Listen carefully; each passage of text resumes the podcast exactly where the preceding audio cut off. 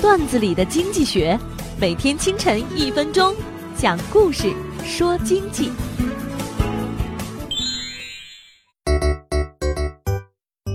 春运期间，武汉火车站售票广场人山人海。突然，一队便衣警察将正在排队的一个男子按倒在地。便衣警察掏出警官证，对大家说道：“不用惊慌，我们正在抓捕犯人，他就是嫌疑犯。”嫌犯落网，引来了记者的采访。为什么嫌犯不逃跑呢？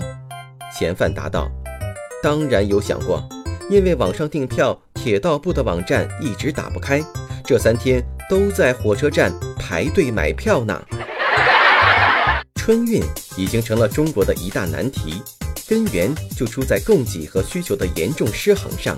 嫌犯永远买不到一张春运的火车票，是因为他掉入了一个经典的供求曲线都无法解决的难题之中。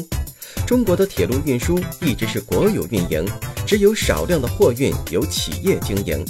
火车客运一到春运期间就成了政治任务，难以用需求增加及供给增加的方式来简单化解。